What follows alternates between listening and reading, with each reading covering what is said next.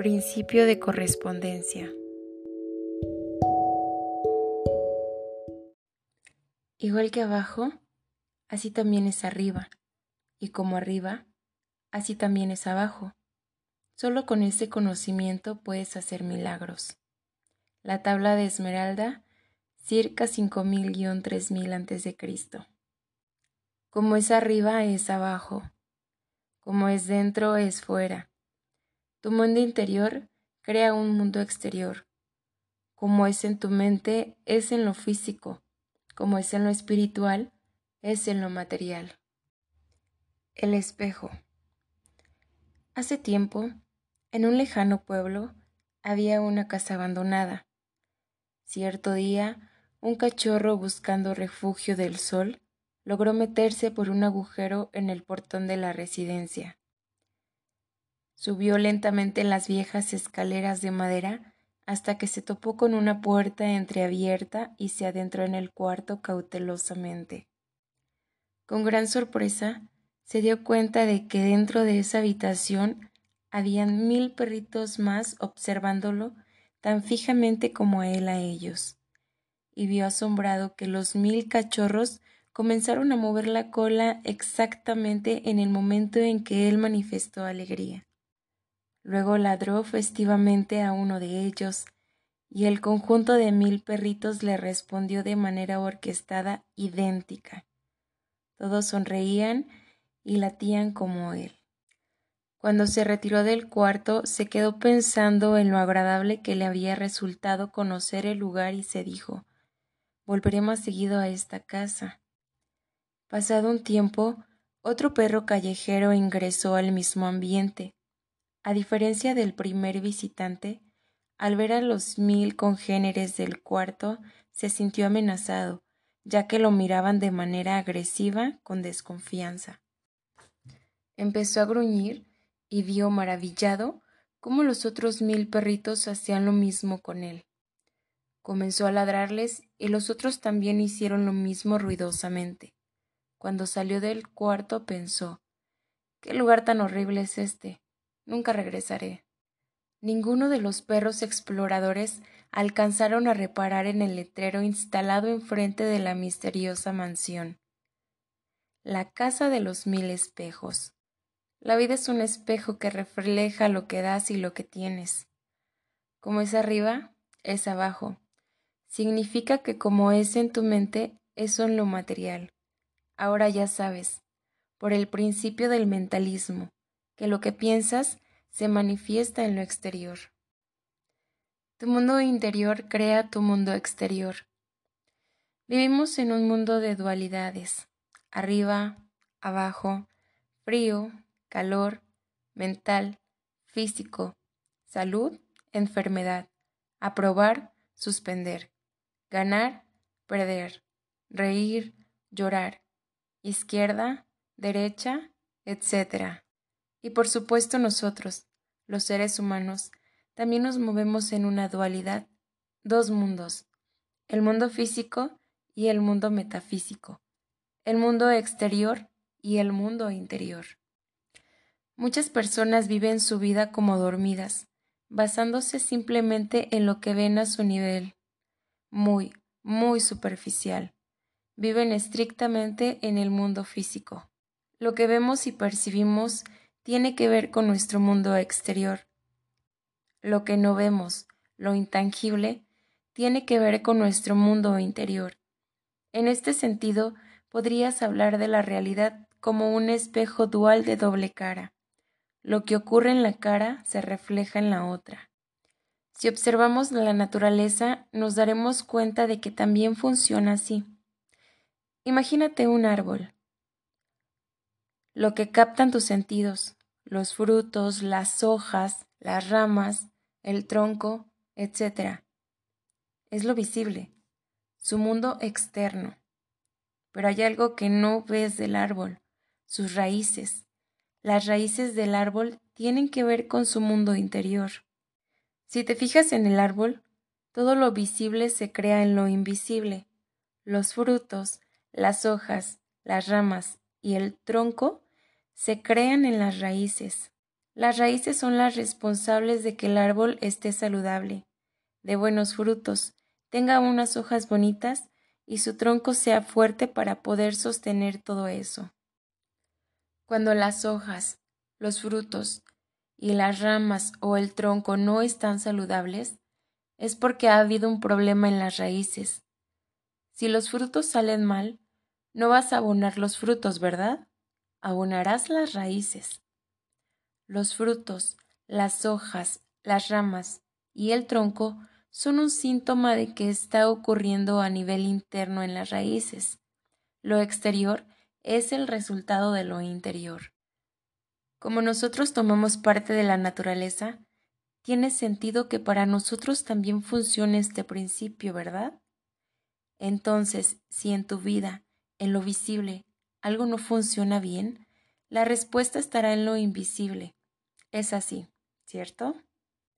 Si tu economía, tus relaciones, tu salud, tu trabajo, tu tiempo, tu familia, tu matrimonio, etc., no están funcionando bien, la respuesta está en lo que está ocurriendo a nivel interno en tus pensamientos, emociones y sentimientos.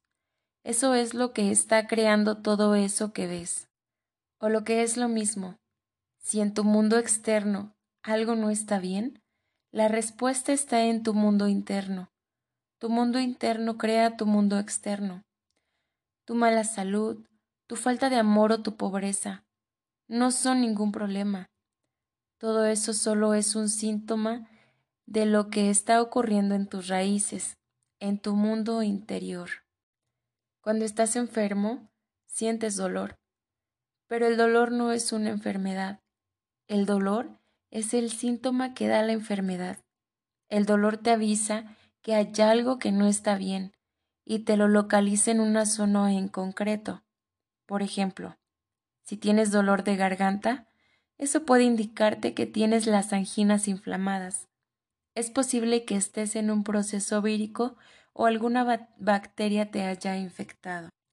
Cuando tienes problemas económicos, no es un problema, es un síntoma de que tus pensamientos, emociones y sentimientos respecto al dinero no son los adecuados. Lo mismo ocurre con tu salud y con tus relaciones. Fuera es un espejo de dentro. Un exterior desordenado suele indicar un interior desordenado. Tu mundo interior se compone de tres partes, tu mentalidad, tus emociones y tu espíritu. Tu mundo exterior es todo lo que percibes a través de los sentidos, tu economía, tus relaciones, tu salud, etc. Lo que ocurre en tu mundo interior tiene su correspondencia en tu mundo exterior. De ahí la importancia de cambiar nuestras creencias, pues éstas tienen su correspondencia en lo exterior. Como es arriba, es abajo. La mayoría de las personas viven a merced de las circunstancias y no son capaces de manera consciente de influir en el transcurso de los acontecimientos de su vida. La vida es algo que nos pasa, del mismo modo que pasan las cosas en un sueño inconsciente los acontecimientos siguen su curso independientemente de lo que tú quieras o no quieras. Parece algo irremediablemente fatídico, a lo que el ser humano está condenado de por vida. La vida es así y no se puede cambiar. Pero lo que no percibimos es que estamos atrapados por el engaño del reflejo del espejo.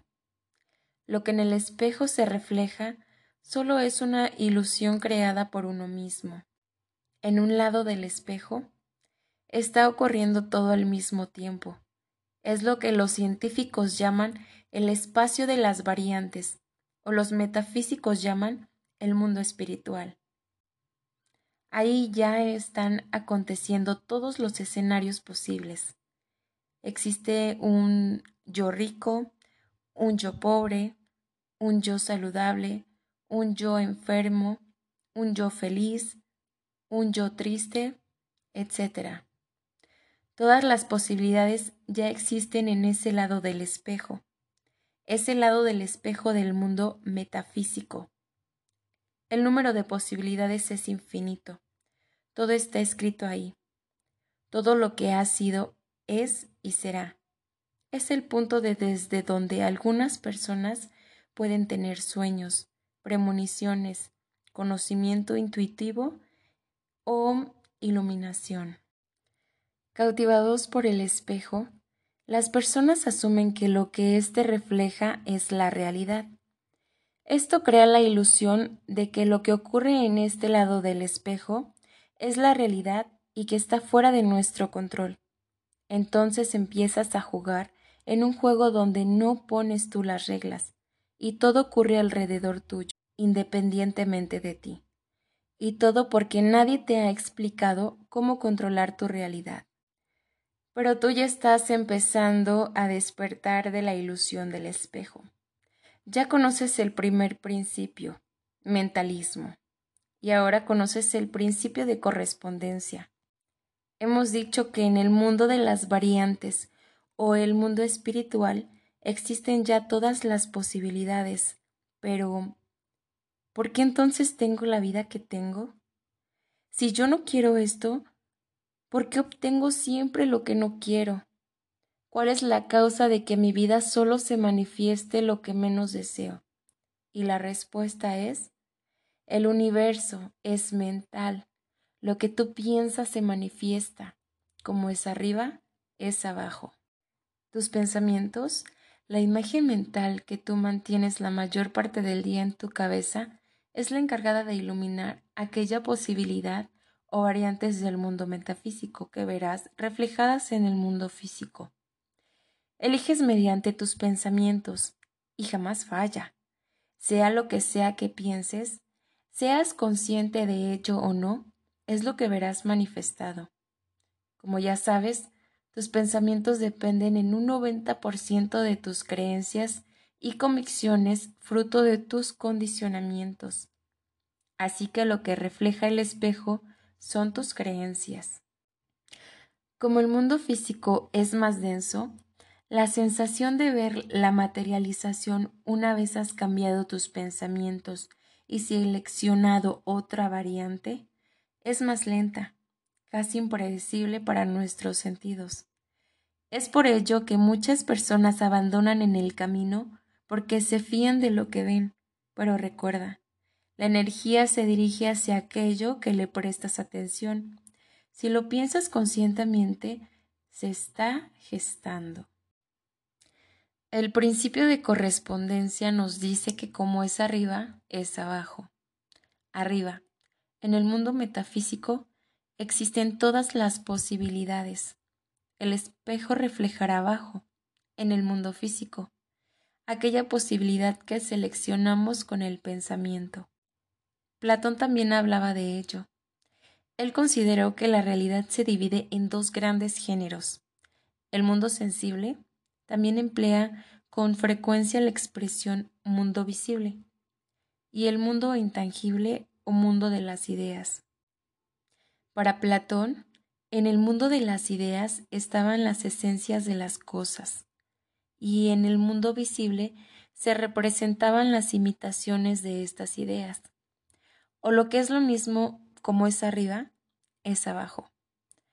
Tus ideas se representan en el mundo sensible, ofreciendo una imitación. Tal como es arriba, es abajo. Tal como son tus ideas, es tu mundo visible o sensible. En física cuántica se dice que el universo lo componen dos tipos de fuerzas, las visibles y las invisibles.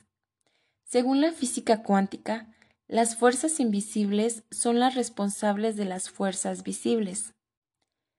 En los pergaminos encontrados en el Mar Muerto, uno de los fragmentos conocidos como la canción del sacrificio de Sabbat se traduce como lo que ocurre en la tierra no es sino un pálido reflejo de esa gran realidad mayor. Es decir, nosotros creamos en un mundo invisible el molde de lo que luego serán nuestras relaciones, nuestro nivel de vida, nuestra salud y todos los resultados que vemos a nivel físico. La sustancia universal rellena ese molde y le da vida, proyectándolo al otro lado del espejo. Por lo tanto, Debes convertirte antes en la persona que obtendrá aquello que tú quieres en el mundo físico. Debes pensar y sentir como si ya lo tuvieras. Debes crear una imagen mental clara de aquello que deseas obtener, participando de ella y dándole todo lujo de detalles. Pronto lo verás proyectado detrás del espejo en tu realidad. Concéntrate en el resultado final. Un error muy común es enfocarte en el camino hacia la consecución del objetivo. Eso es lo que hace todo el mundo. Debes enfocarte en el molde, en el resultado final, y a partir de ahí no pensar en el futuro logro, sino recordar el logro. En tu molde ya lo tienes, ya lo obtuviste, ahora tienes que actuar como si. Esta es una parte vital de tus visualizaciones del molde de tu objetivo. Debes tener la conciencia de que ello ya forma parte de tu vida, no visualizarlo como si lo fuera a alcanzar o visualizarte alcanzándolo, sino visualizarte disfrutando de ello con toda normalidad. Ya es tuyo, ya lo lograste y lo estás disfrutando del mismo modo que disfrutas de todo lo que ahora ya tienes. Esa sensación de que ya es un hecho es lo que tienes que buscar. Y recuerda, la realidad cambia a partir de nuestro enfoque, y cuando más te enfoca, más cambia. Fabrícate una imagen mental de aquello que quieres conseguir, más allá de tu cuadro físico actual. No importa, piensa en lo que quieres, a todas horas. Intégralo en tu conciencia hasta que ya no distingas si es real o no. Es entonces cuando lo verás en tu vida como por arte de magia. Pero no es magia. Son leyes y son exactas. Debes pensar y actuar como si eso ya lo hubieras manifestado. Entonces estás creando las condiciones para que el universo se amolde a tu nueva situación y puedas permitir la manifestación. La serpiente que incitó a Eva. Y una vez más, si nos fijamos en la historia de Adán y Eva que comieron del fruto prohibido del árbol de la ciencia del bien y del mal, ¿quién incitó a Eva, la mente y el alma, a comer del fruto prohibido? La respuesta es una serpiente. Una serpiente repta por el suelo simboliza lo físico. Como es arriba, es abajo. Como es en el cielo, es en la tierra. Como es en tu mente, es en lo terrestre, lo material. La serpiente nos indica que no debemos caer en la tentación de pensar lo contrario, que lo material puede influir en lo espiritual, que lo que hay abajo influye en lo que hay arriba, porque si creemos eso, comeremos el fruto prohibido y se nos expulsará del paraíso. Nada que puedas ver, nada de lo que te está ocurriendo puede afectar a tu mente y a tu alma. No debe ser así. Lo importante es lo que piensas. Si tu situación actual es mala y dejas que lo que ves te afecte, comerás del fruto prohibido y obtendrás más de ello. Pensarás otra vez en negativo, y como es arriba, es abajo. Volverás a tener más y más y más. En definitiva, no te dejes afectar por tus circunstancias actuales. Eso solo marca lo que pensaste en el pasado si dejas que la serpiente del pasado te haga comer del fruto prohibido de los resultados que has obtenido, no podrás vivir en el paraíso jamás. Cuando Adán y Eva comieron del fruto prohibido, se sintieron desnudos. Eso simboliza que cuando comes del mal, sientes miedo y te sientes desprotegido. Antes de comer del fruto, no eran conscientes de estar desnudos y desprotegidos. Entonces Dios le dijo a Adán, ganarás el pan con el sudor de tu frente, lo que quiere decir que desde el momento en que tus pensamientos son negativos, todo a tu alrededor se vuelve complicado, teniendo que luchar por tu lugar bajo el sol, porque empiezas a vivir en un mundo de limitaciones en lugar de en un mundo de abundancias. Y Adán le echó la culpa a Eva, mente, de todos sus problemas, pues el inicio es el pensamiento negativo. Y Dios le dijo a Eva, Multiplicaré en gran manera tus penas y concepciones, y parirás tus hijos con dolor, y tu deseo será el de tu marido, y él mandará sobre ti, Recordemos que Adán significa el cuerpo físico, pero también todo lo material. Lo que quiere decir es que tu marido, Adán, el cuerpo físico y todo lo material, mandará sobre ti. Es decir, cuando comes del mal, lo material primará sobre ti. Y al comer del fruto prohibido, cada vez obtendrás más y más pensamientos negativos, porque tu situación empeorará, y todo lo que concibas, recuerda que lo que ves en lo material ha sido concebido por el pensamiento, por el plano espiritual. Y todo lo que concibas será con dolor, y será muy costoso concebir ideas nuevas que te saquen de ese círculo vicioso de negatividad. ¿Te resulta familiar? También dijo que expulsó al hombre del paraíso y puso querubines y una espada de fuego para que el hombre no pudiese acercarse al árbol de la vida. Eso significa que mientras sigas manteniendo falsas creencias, jamás podrás acercarte a la verdad, al paraíso, a tu felicidad. Por ejemplo, una falsa creencia en la enfermedad, en la pobreza, en la crisis o en lo que sea que te esté limitando en estos momentos. Todo lo que experimentas es lo que realmente crees. Eres quien crees ser. Todo aquello que pensemos dándole una emoción es una creación que debe ser manifestada. ¿Me estoy explicando bien hasta aquí? Los cuatro jinetes del Apocalipsis. Estos cuatro jinetes son nombrados en la Biblia porque nos proporcionan las claves para entender la naturaleza del hombre.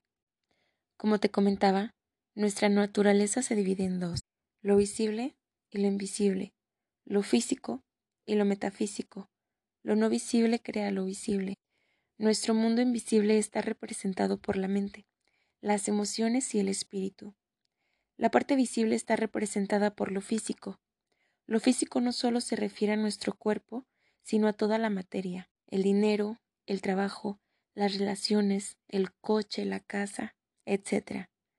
Forman parte del mundo físico, de lo que vemos, y son un resultado del mundo metafísico. Es un reflejo, una sombra de lo no visible. Las raíces crean los frutos.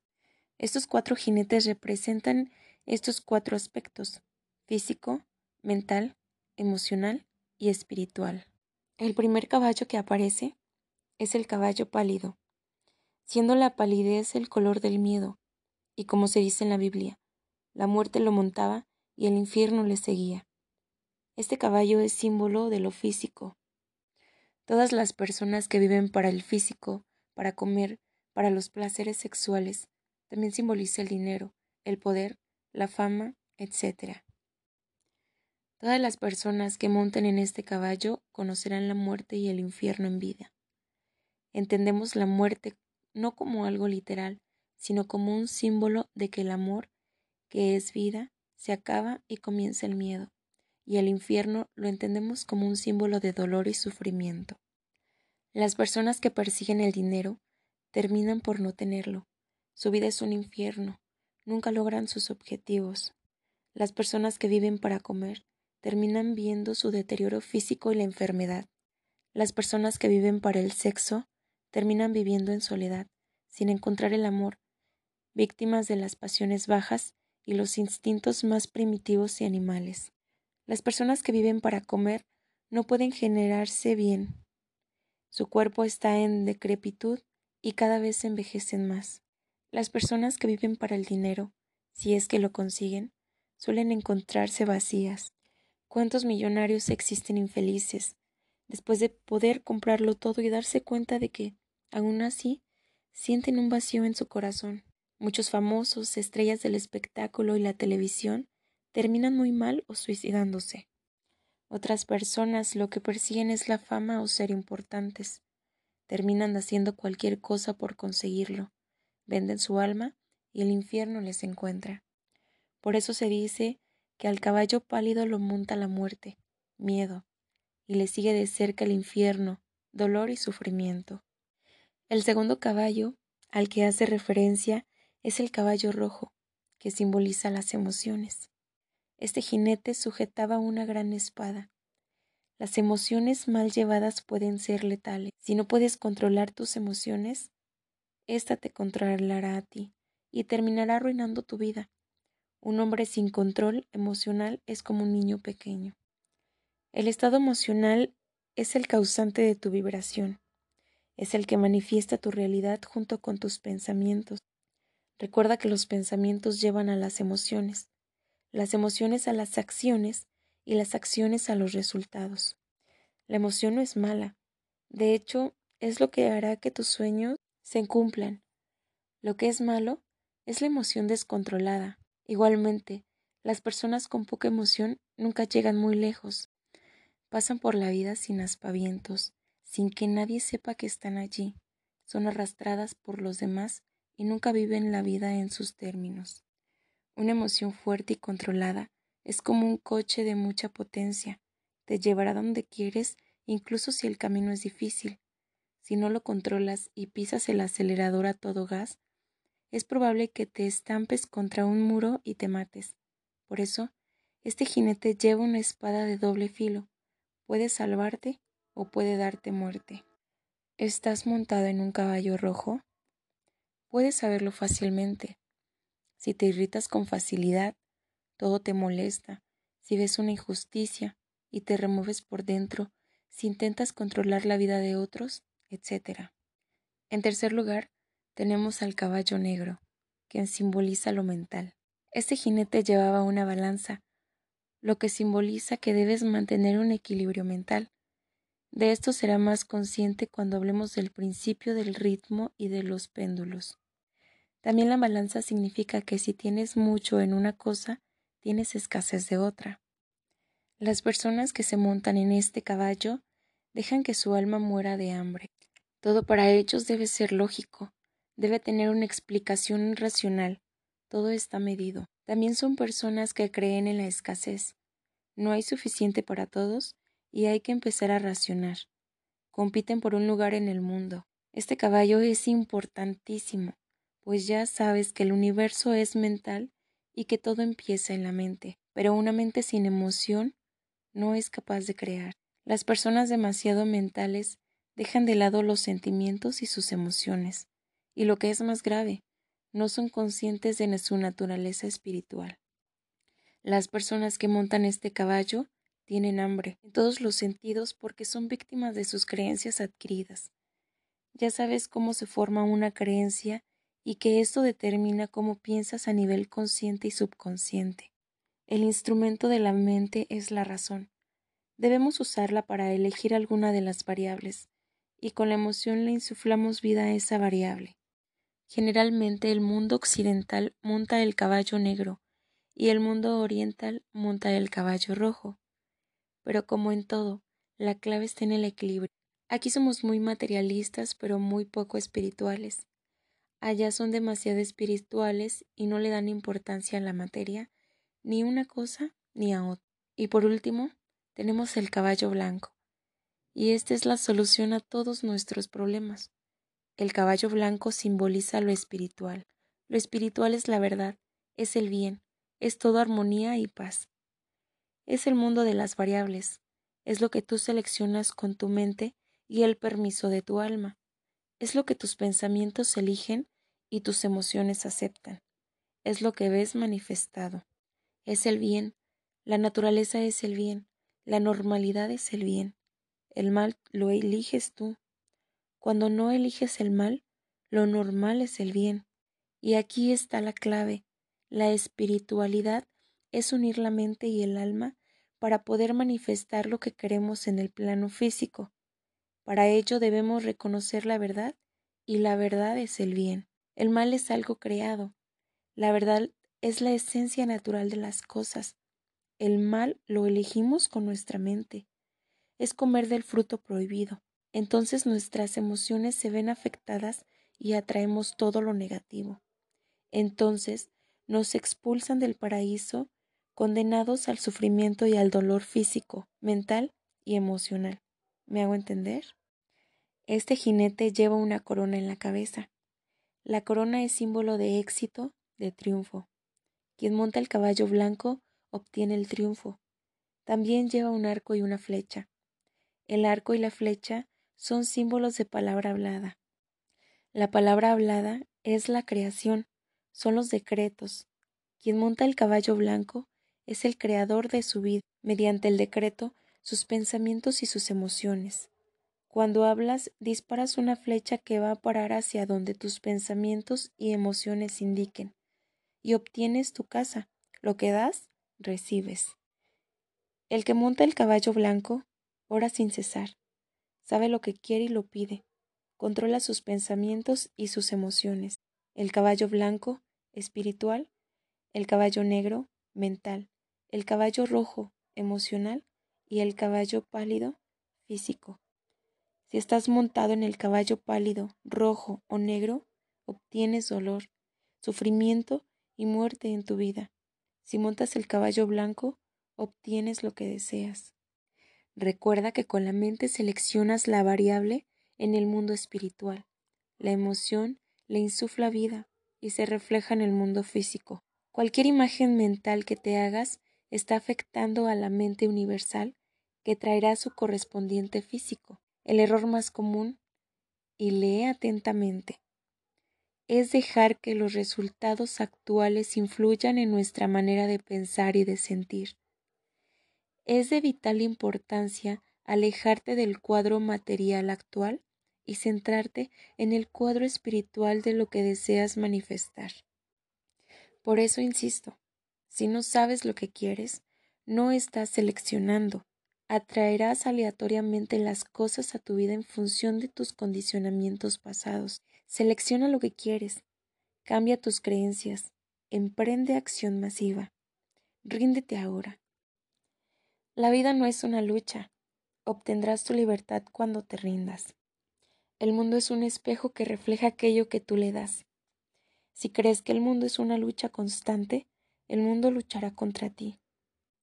Si estás descontento con el mundo, éste te vuelve a la espalda, y todo lo determinará tu actitud. Desde pequeñito te enseñaron a luchar por lo que quieres. Entraste en la batalla del logro. Lo que no te enseñaron es que si luchas es porque temes perder, y es exactamente lo que ocurre. La vida es un banquete, es como ir a un restaurante de buffet libre. Simplemente eliges y no te preocupa porque sabes que hay de todo y para todos. Entonces, tu principal problema ante tanta abundancia de alimento es que no sabes lo que te apetece, como en la vida. El banquete está servido. Simplemente elige qué te apetece y dirígete hacia ello. ¿Te preocupa? ¿Tienes miedo?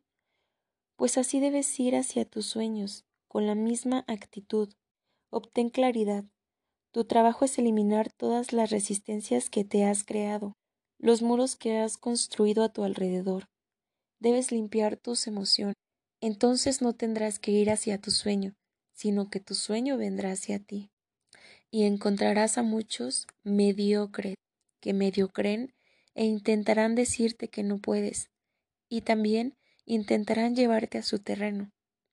Pero tú debes de confiar en ti, porque nunca habrá nadie mejor que tú, y solo tú conoces tu camino, porque tu camino es tuyo, y solo tuyo.